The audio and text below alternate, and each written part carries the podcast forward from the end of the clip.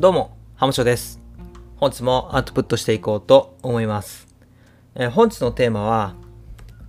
ブルーンストロームアプローチに関して、えー再学習をしましたので、まあ、そちらに関してアウトプットをしていこうと思います。えー本日の参考文献なんですが、まず、えー一つ目はですね、シグネ・ブルーンストロームさん、このブルーンストロームアプローチの生みの親であります、シグネ・ブルーンストロームさんが執筆された、えー肩麻痺の運動療法の翻訳版になります。えーこれは1972年にですね、出版された本が、えー日本で1974年に、えー翻訳版が出版されております。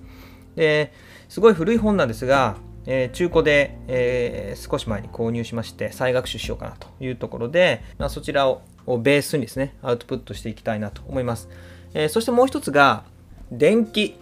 シグネ・ブルンストロームというふうな本があります、まあ、これもあのもともとは古い本だと思うんですがあ日本語訳の翻訳版の本が出たのは、まあ、結構最近だったかな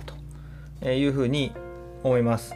え2018年ですね。2018年に翻訳版が出版されているというところになります。えこちらの2冊の本は、ま、主にですね、他にも、え参考にしている文献は、えございますが、この2冊の本を、え参考に、ま、基本的にはアウトプットしていくと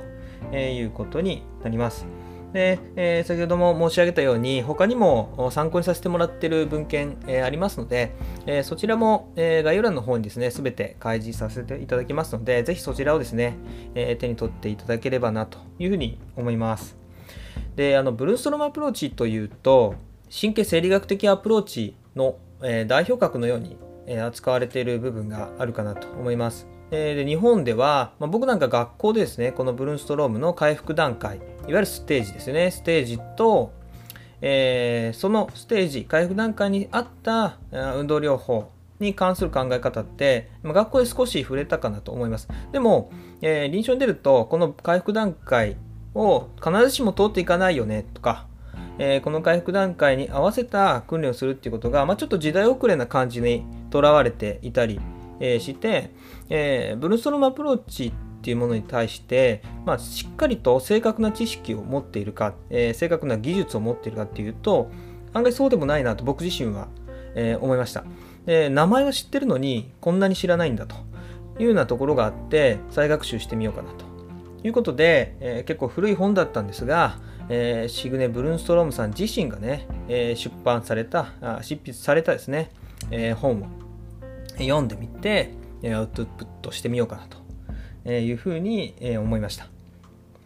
えーまあ、今回はですね、ブルーストロームアプローチを、え語る上で、えまず外せない、え要素に関してですね、お話しさせてもらおうと思います。それは、え基本的共同運動パターンと連合反応、えこちらですね。こちらに関して、え最初にお話しさせて、えもらおうかなと思います。で、このブルーンストロームアプローチに関してはおそらく、え3本ぐらいの動画になってくるかなと思います。非常に情報量が多くなってしまいましたので、え3つのテーマに分けてですね、3本ぐらいの動画を撮っていこうと思います。でまあ、まず今回は基本的共同運動パターンと連合反応ということなんですが、えーまずはちょっとブルーンストロームアプローチに関して簡単に、えー説明をさせてもらおうと思います、えーシグネ・ブルーンストローム女子によって体系づけられた脳卒中肩麻痺患者に対する運動療法と、えまあ、これもよく知られたことかなと思います。でシグネ自身ですねこのブルーンストロームさん。自身はこのブルーンストロームアプローチっていう故障に対してそんなにあの賛同してなかったというふうに電気の方では、え書かれております。このシグネ自身すごくえー勉強熱心な方で、えー理学療法に関して、えー脳卒中肩麻痺患者に対する運動療法に関して非常にも探求をやめなかった人みたいなんですよね。ですから全ての治療法の中には必ずいろいろいいところがあるはずなので、えー全ての療法士は、え私がやってる、まあ、ブルーンストロームアプローチのような一つの方法に選択肢を絞るべきではないというふうに、え感じていたと。いうふうに、えー電気の中では表現をされていました。ですからこれをブルーンストロームアプローチという一つの方法として表現するということに賛同できなかったのかなというふうに思います。でシグネ・ブルーンストロームがやった仕事の中で最も有名なのはおそらく脳卒中の回復段階いわゆるブルーンストロームステージの開発にあったかなと思います。そして学校で僕たちも習ったのは、その回復段階に合わせた運動療法をに関することですよね。それに関して非常に有名なブルーンストロムさんの仕事になってくるのかなと思います。ブルーンストロムアプローチは、まあ、基本的にはですね、患者さんが表出する反応、これを丁寧に観察をして記述をし、えそれを重ねて構築されていった治療がになります。えですから、え観察に基づいているっていうふうなあまず背景があります。これは、えそのシグネ・ブルンストロームさんが生きた時代ですね。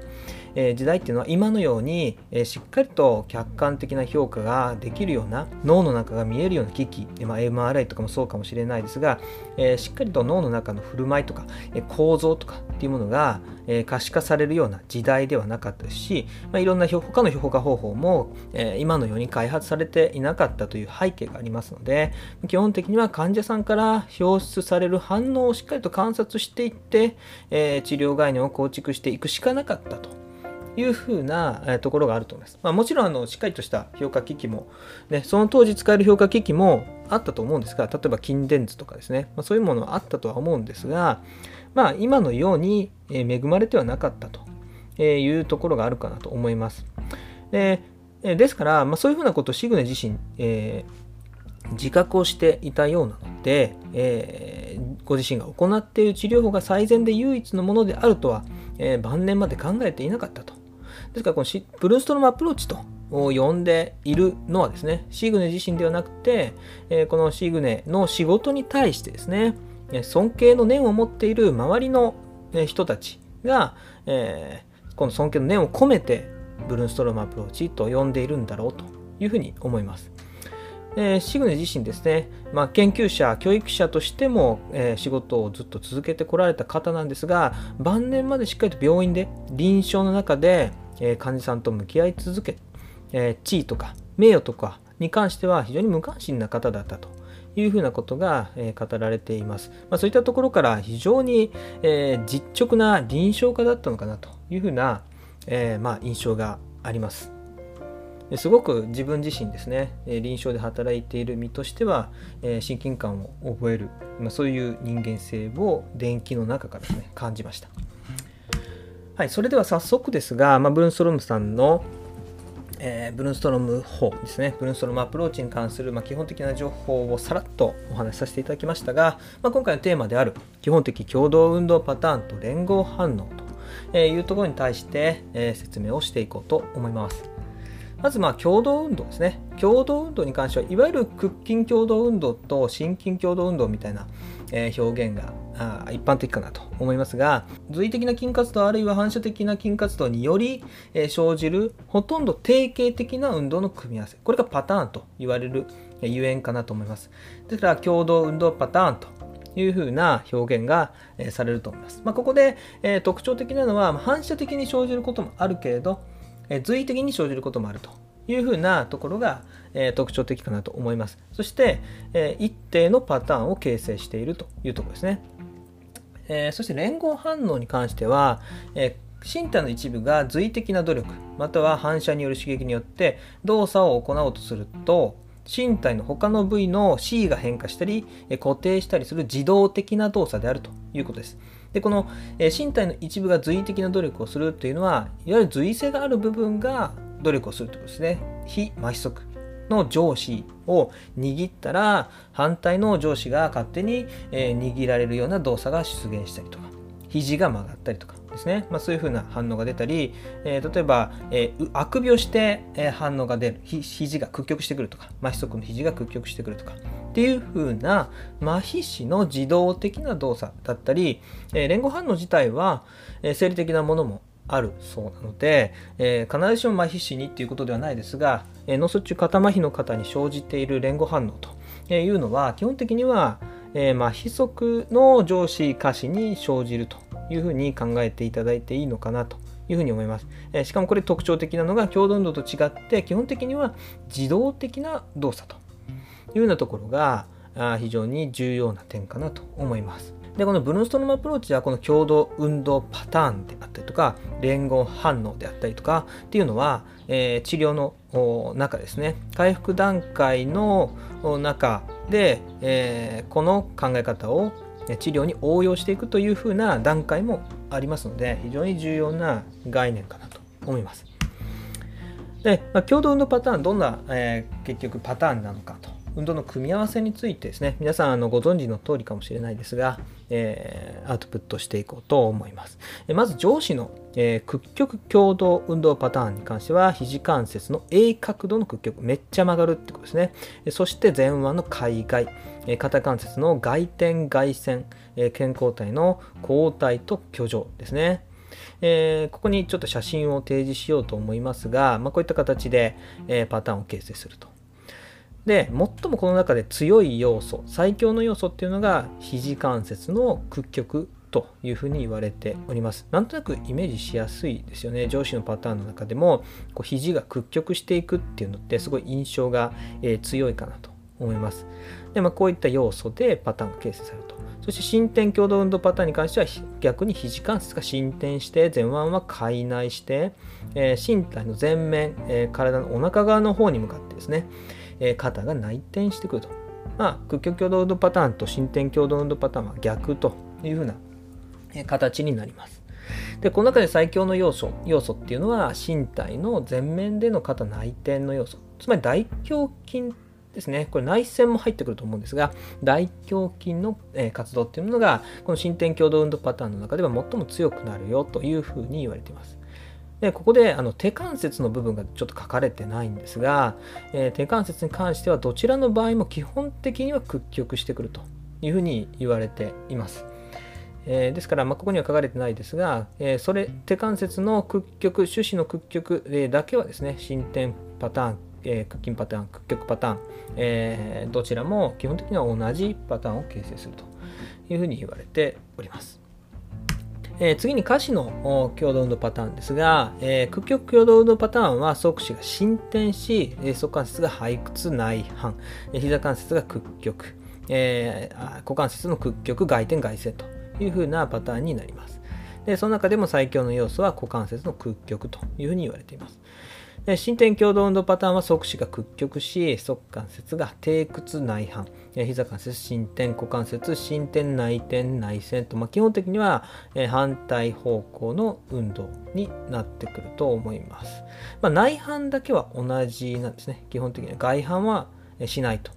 いうような形になってくると思います。で伸展共同運動パターンの中での強い要素というのは、えー、そかその低屈内反、膝の伸展、内転が非常に強くなると。進展パターンの中では結構こう足が内側に入って、え反対の足にぶつかると、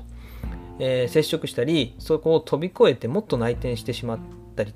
えー、そうかそれが低屈して、まあ、戦足のような状態になってしまったりっていう方が、えー、パターンとしては多いかなと思います。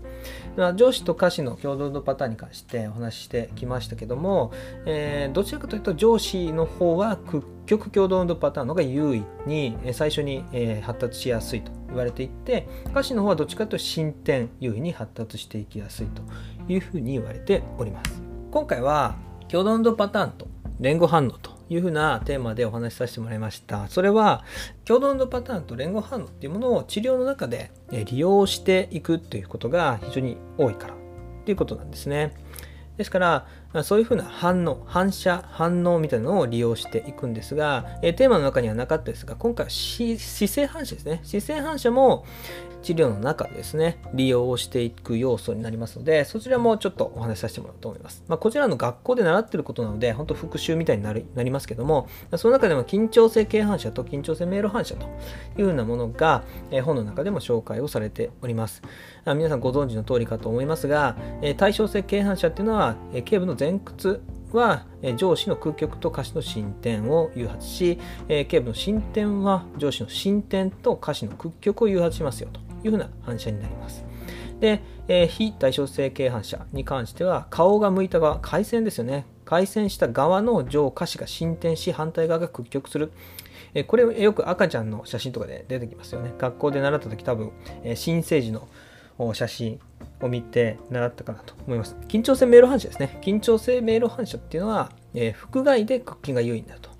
えー、四肢の屈筋が優位になります。体幹もそうだと思いますが、肺外では心筋が優位になりますよっていうことですね。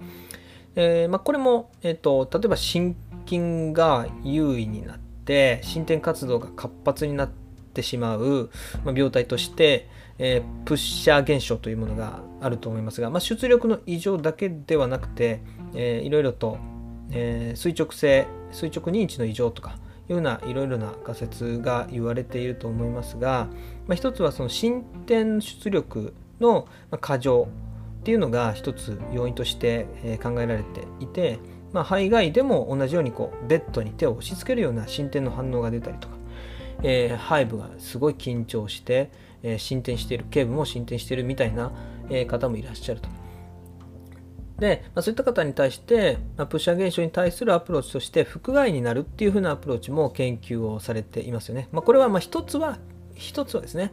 筋の出力の異常が起こっているっていうことを考えて腹外を取ることで、えー、緊張性緊張性メール反射を利用して、えー、屈筋が優位な状況すなわち心筋を抑制するというふうな進展活動を抑制するというような目的で、えー、腹外を使うというようなことがされてると思います。もしかしたら他にも、えー、腹外を取る理由はあるのかもしれないですが、まあ、そういった、えー、記事があるんじゃないかというふうな仮説が、えー、ある書籍の中で書かれておりました。まあ、そちらもちょっと参考文献の方に、え、入れておきますので、えー、ぜひ見ていただけたらと思います。ま、そういった形で、え、我々がこう C とか首の向きとか体の向き、腹外、肺外っていうふうに姿勢を変えることによって誘発される反射っていうものもシグネ・ブルンストロムさんはですね、えー、治療の中である段階においては用いているというふうに言われていますので、え、姿勢反射についても簡単にご説明させていただきました。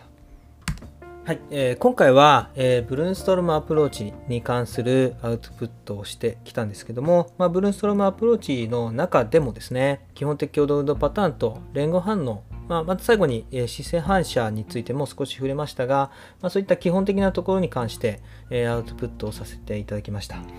え、また次はですね、え、回復段階ですね、え、最も有名な、え、シグネ・ブルーンストロムさんの仕事になってくるかと思いますが、えこの回復段階について一つずつ、お話をさせていただこうと思います。えまあ、皆さんあのご存知の通りだとは思うんですが非常に有名な評価の方法になります。で、えー、それをですね、一つずつしっかりと理解をした上で、回復段階に応じた運動療法をしていくと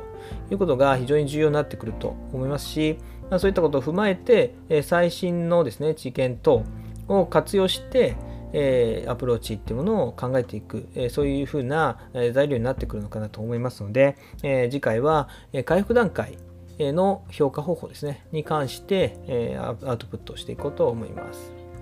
えー、本日は、えー、ブルーストロムアプローチということで、基本的共同運動パターンと連合反応に関して、えー、簡単に、えご説明させていただきました。